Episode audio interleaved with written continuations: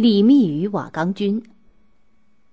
隋炀帝独断专行，自以为是，不喜欢臣下进谏，还诛杀了好些元老重臣，使朝臣们不敢讲真话，统治阶级内部分崩离析，众叛亲离。隋炀帝对人民残酷的剥削和压迫，迫使人民揭竿而起，全国各地掀起了起义的浪潮。隋炀帝第二次发动对高丽的战争时，派杨玄感督运粮草。杨玄感的父亲杨素原是隋炀帝的亲信，帮助隋炀帝夺取了皇位，后来却遭到猜忌而闷闷不乐的死去。杨玄感因此而对隋炀帝极为不满，很想利用天下混乱的局势，乘机把隋炀帝推翻。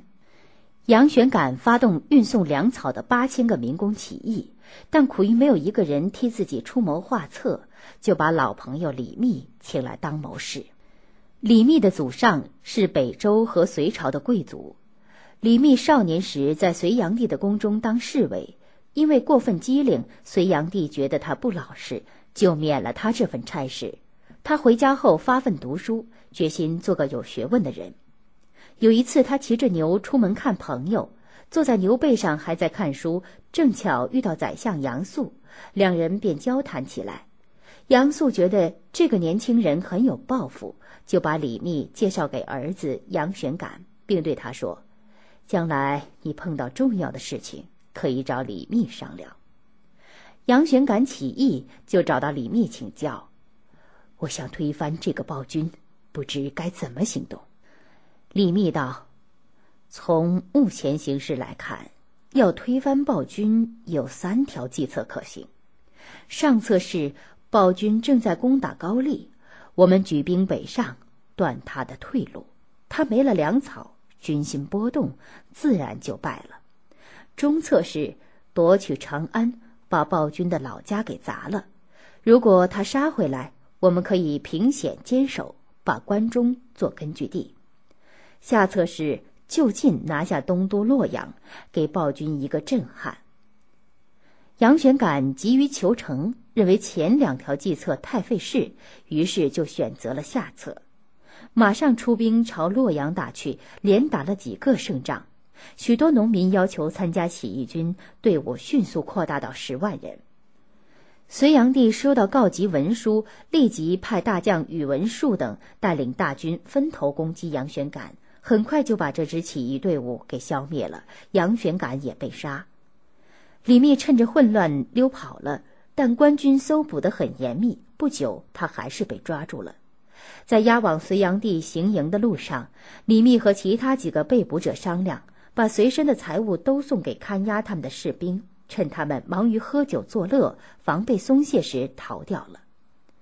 虽然暂时脱离了危险，但东躲西藏总不是办法。李密便决定去东郡（今河南滑县东）。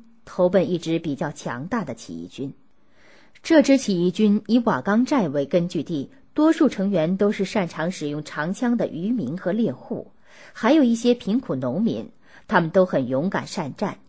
瓦岗军的首领翟让作战骁勇，而且有胆略、有气度，在瓦岗军中有很高的威望。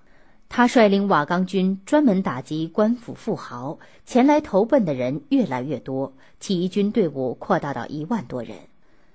李密参加瓦岗军后，帮助翟让整顿队伍，还积极联络附近各部起义军，说服他们与瓦岗军联合，听从翟让指挥。翟让非常高兴，对李密越来越信任。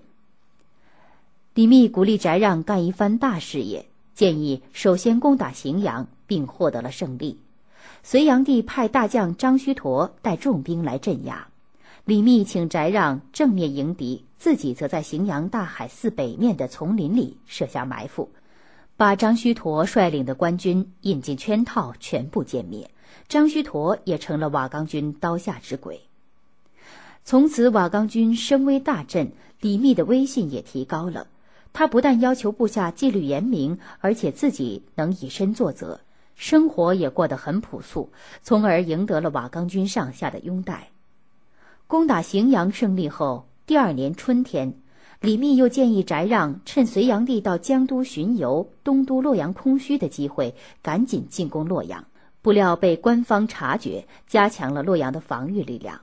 李密当即改变计划，建议先攻打洛阳附近的兴洛仓，在今河南巩义东北，一战而获全胜。兴洛仓是隋朝最大的一个粮仓，瓦岗军把它攻克后，马上开仓赈饥。常年挨饿的百姓从四面八方涌向粮仓，当他们领到粮食时，一个个眼中含着泪花，对瓦岗军充满了感激之情。贫苦的农民纷纷参加瓦岗军，孟让、郝孝德等部起义军也来归附。瓦岗军很快发展到几十万人，占领了河南大部分郡县。这时，翟让感到自己的能力不如李密，就把首领的位子让给了他。李密取得瓦岗军领导权后，建国号为魏，被推为魏公，兼任行军元帅，政权机构称行军元帅魏公府。李密在整顿了内部机构的同时，发布檄文声讨隋炀帝的罪行，号召人民起来推翻隋王朝。他还大量启用隋的降官降将，引起原来一些起义军部将的不满。为了巩固自己的地位。李密又安排刀斧手设计杀害了翟让，从此瓦岗军内部发生严重分裂，开始走了下坡路。此后，李密一边与隋军大将宇文化及作战，一边派人到洛阳朝见隋越王杨同，受封官爵。后来，与隋将王世充交战失败，入关投降了唐朝。不久，又因反唐被杀。